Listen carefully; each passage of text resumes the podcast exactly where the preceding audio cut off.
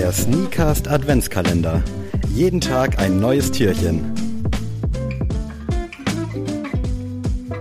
Neuer Tag, neues Türchen. Wir sind wieder am Start und mit wir meine ich natürlich mich, den einzig wahren Sammy und den legendären Adrian. Herzlich willkommen. Boah, legendär sogar heute. Wahnsinn. Finde ich, kann man, Was kann geht, man schon mal sagen. Geht. Also wir stapeln immer so tief, dass man jetzt hier auch mal ein paar Superlative reinschmeißen kann. Das äh, ist auf jeden Fall mal, äh, ja, auf jeden Fall mal gut. Und äh, heute geht es um eine Leidenschaft von uns beiden oder eher gesagt, schon bei uns beiden ein bisschen eingeschlafen, beim einen mehr als beim anderen, aber ich glaube, jeder ja, Junge in Deutschland hatte irgendwann mal eine Fußballphase und sei es nur auf dem Schulhof einfach mal eine Runde Bolzen. Und heute soll es mal um das Thema Fußball-Collabs gehen, also zwischen ähm, einer Streetwear-Brand und einem Fußballverein. Und das ist ja irgendwie momentan, also wird in den Jahren immer mehr, oder? Das stimmt. Wir haben es ja schon häufiger erwähnt, dass Fußball super uncool zu sein scheint, gerade im Vergleich zur mhm. NBA auch wahrscheinlich im Vergleich zur NHL und MLB und was es da nicht alles gibt. Da stinkert der Fußball so ein bisschen hinten an. Aber jetzt so Step by Step wird es anscheinend irgendwie immer cooler. Die Deutschrapper haben, glaube ich, die Fußballtrikots auch wieder so richtig auf die Karte gebracht, dass man ja. das auch jetzt mal abseits von, ich drück's jetzt vorsichtig aus, aber von asozialem Stadionbesuch quasi so ein bisschen separieren kann und das dann quasi so ein bisschen asozial auf die Straße bringt, aber wirklich äh, gar nicht despektierlich gemeint. Äh, deswegen, es, es findet immer mehr so ein bisschen Einzug in die in die Streetwear-Schiene oder generell so in, in den Fashion-Bereich. Und da gibt es jetzt mittlerweile auch einige Brands, die das früher oder jetzt auch teilweise ein bisschen später auch gemerkt haben und da so ein bisschen Alarm machen. Und vielleicht willst du ja direkt mal ein Herzensprojekt von dir oder für dich vielleicht mal als Einleitung und ich glaube auch schon mit so der Banger absolut vielleicht mal so einleiten. Ja, also das äh, krasseste, was aus dem Bereich irgendwie kommt, finde ich jetzt, ist die AC Mailand Off-White Kollabo. Ähm, also da gab es jetzt, das erste, was mir ins Auge gefallen ist, waren so College-Jacken in so einem Beige-Ton und äh, gab auch so einen ikonischen Bus, wo dann in Anführungszeichen Players Inside draufsteht, so im Off-White-Schriftzug. Und es ist so, dass die, das Off-White quasi der Style- und Culture-Curator ist von AC Mailand und damit quasi auch äh, designt quasi, wie die Spieler zum Spiel äh, gehen, ähm, was für Styles die tragen. Ich weiß nicht, ob das auch im Thema Sneaker irgendwie ein Thema ist, aber auf jeden Fall rund um den AC Mailand ist der Fashion-Aspekt, wird komplett von Off-White geleitet. Passt natürlich auch so ein bisschen Mailand, ja generell ja, eine der Modehauptstädte. Und ich finde es auch nice, dass man da so ein, so ein super exquisites Wort gewählt hat. Man hätte auch irgendwie einfach Ausrüster abseits des Platz sagen können. Ja. Aber Style und Culture Curator ist natürlich schon mal eine andere Hausnummer. Und ich finde es auch einfach super krass. Ich finde es sehr schade, dass es nicht ansatzweise für den Geldbeutel der Zielgruppe vielleicht auch gemacht ist, weißt du, was ich meine? Weil ja. irgendwie erreichst du damit ja keinen Fußballfan. Also das Nein. spricht ja leider Gottes aufgrund der Preise nur wirklich so High-Fashion Off-White-Kunden an und weniger dann irgendwie AC Mailand-Kunden. Ich bin großer AC Mailand-Fan ist vielleicht ein bisschen hochgestochen, aber ich sympathisiere schon immer mit denen. Spätestens damals, als Shevchenko da am Start war, war ich Riesenfan. Dann kam ja Ronaldinho irgendwann auch nochmal für eine Saison rüber. Beckham, ich weiß gar nicht, ob Beckham auch mal vorbeigeschaut ja, hat. Irgendwie ja, waren da also alle möglichen Leute. Das war wirklich absolut crazy. Dann ist es so ein bisschen in der Versenkung verschwunden und jetzt ja auch sportlich wieder deutlich besser unterwegs und modisch äh, geht jetzt, glaube ich, absolut nicht mehr. Also ich finde diese weißen College-Jacken auch absolut crazy und ich finde, das ist einfach so eine perfekte Symbiose.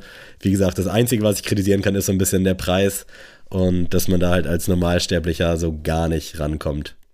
Ich muss aber dazu sagen, also zu der ganzen Thematik, äh, jetzt nicht nur zu AC Mailand, ähm, ich also das ist jetzt ein Riesenfass und das möchte ich jetzt auch nur ganz kurz aufmachen und dann wieder ganz schnell schließen. es, ist ja, es ist ja so, dass der Fußball sich immer weiter von den Fans, sag ich mal, distanziert und immer Na, weiter abhebt. Wie kommst du denn darauf? und ich finde, durch solche Kollabos könnte es halt auch dazu kommen, dass, das, dass diese Schere noch mehr in zwei ja. geht weil einfach du schon meintest, diese Jacken und sowas sind ja nicht bezahlbar, sodass es eigentlich einfach nur cool aussieht so und einfach ein Standing ist, sozusagen, ey, wir haben halt Off-White als Ausstatter. Mm, Aber wenn man dann als, ich stelle mich jetzt mal vor, wie ich mit zwölf Jahren oder sowas der größte HSV-Fan war, sag ich mal, wenn ich dann nicht mal ansatzweise mhm. mir nicht mal zu Weihnachten diese Jacke wünschen kann, weil die einfach 1000 Euro kostet so, dann, dann weiß ich halt nicht, was das denn im Endeffekt für einen Mehrwert hat für, für ja. die, für die äh, Vereinskultur. Und deswegen, klar, Arsch auf Eimer, Off-White, Mailand und mit AC finde ich auch den cooleren Verein in Mailand, sag ich mal, genommen. Und es sieht natürlich geil aus, wenn Giroud das zum Spiel trägt, aber im Endeffekt glaube ich, also alle, bezieht sich jetzt auf alle, die wir gleich nennen werden, ähm, tut das irgendwie wenig zur, ja, zur Vereinskultur bei.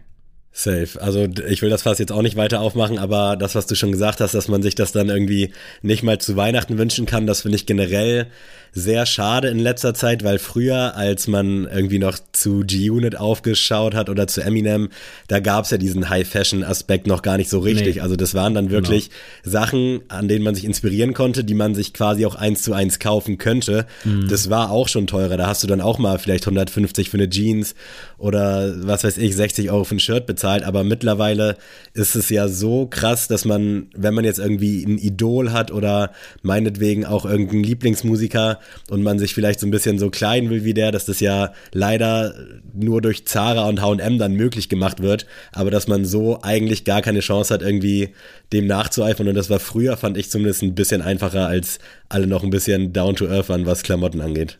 Auf jeden Fall. Gehen wir einfach mal weiter zur nächsten großen Collab und ich glaube auch, das ist so, ja, die größte Collab äh, im Fußballbereich und das ist einfach Paris Saint-Germain und Jordan. Ich muss auch da wieder sagen, es passt einfach natürlich zu ja. 1000 Prozent zueinander. Obwohl ich sagen muss, ich bin halt kein Fan vom Paris Saint-Germain-Konstrukt einfach. Ähm, man sieht auch da wieder Sponsor riesig, Qatar Airways. Ich meine, äh, was sich der FC Bayern zu Recht anhören muss äh, in Deutschland dafür, dass sie da auf dem Ärmel das haben und mal ins Trainingslager da fahren.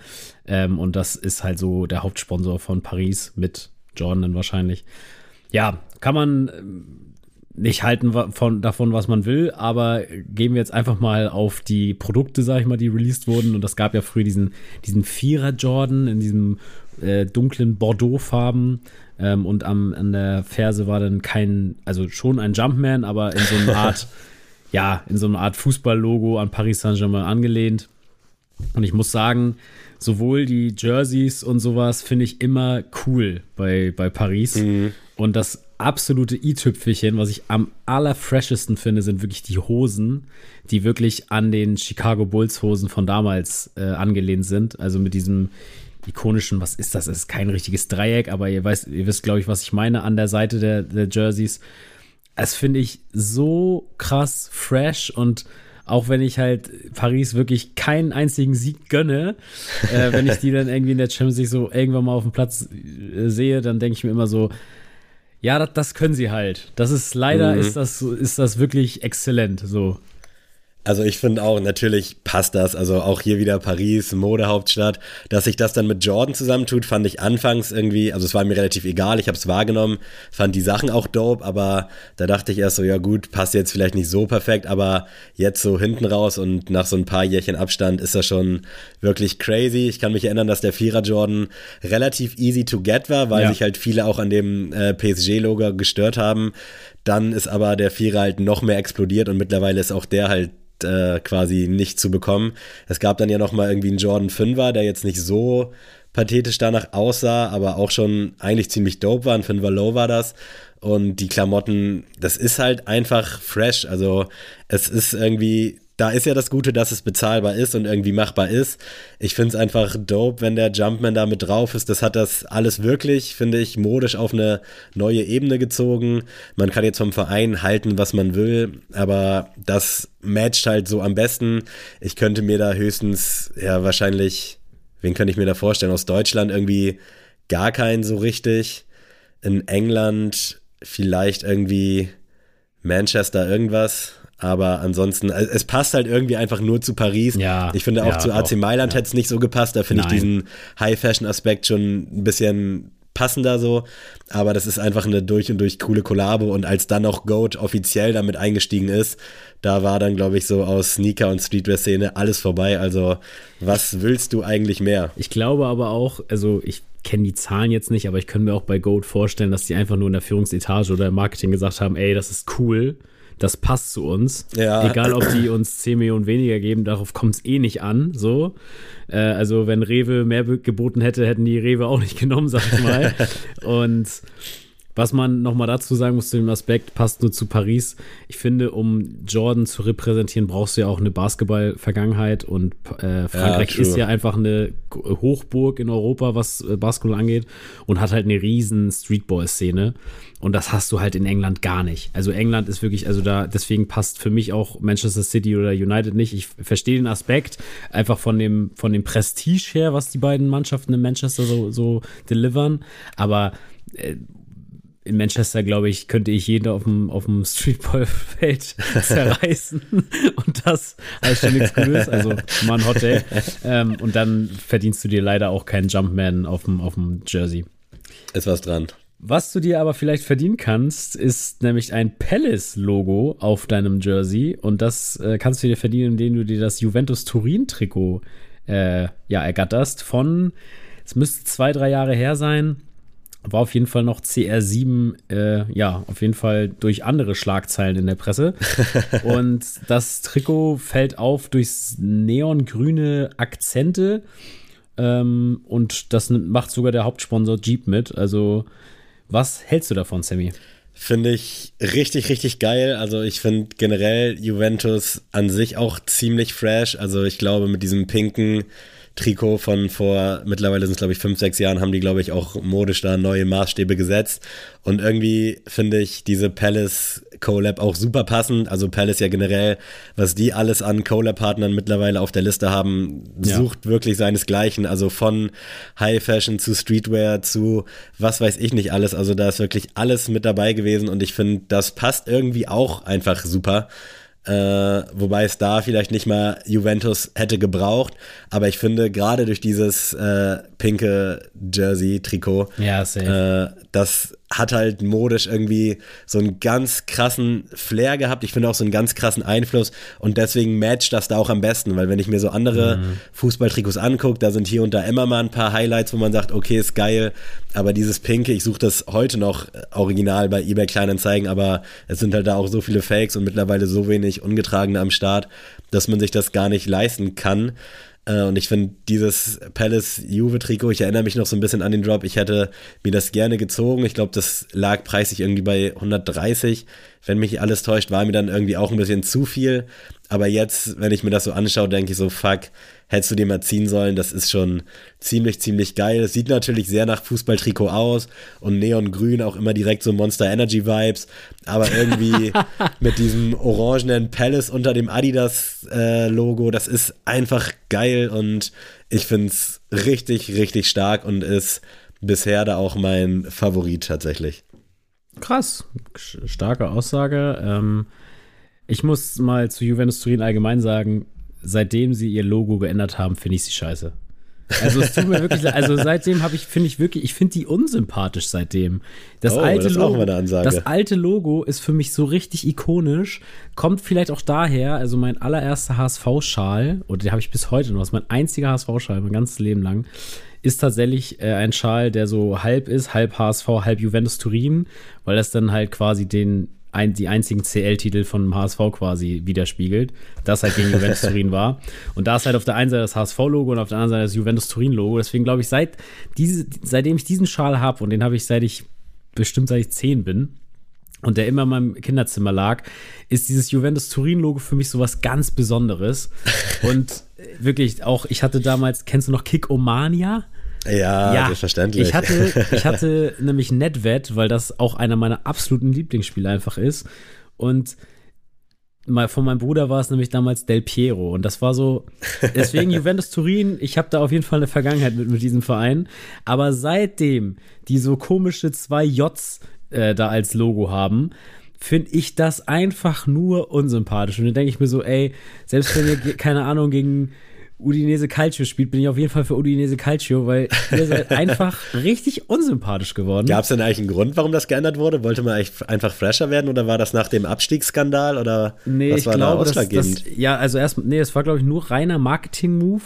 Okay, und das ja. geht, glaube ich, da mit hervor. Also diese Minimalistik ist ja irgendwie jetzt so voll das Ding geworden. Ich habe mal aus einem Artikel gelesen, dass das daher herrührt, also auf jeden Fall bei den Firmen, ähm, dass man bei Apps das trotzdem erkenntlich hat. Also so ein McDonald's ah. M ist natürlich deutlich erkenntlicher auf einer App, als ja. äh, wenn da ein riesen Schriftzug oder so ein riesen Logo prangt. Aber deswegen, leuchtet mir ein. Deswegen ist auch Burger King nur noch dieses Burger King mit diesem, mit diesen, äh, mit diesen äh, Brot quasi zu sehen. Ja.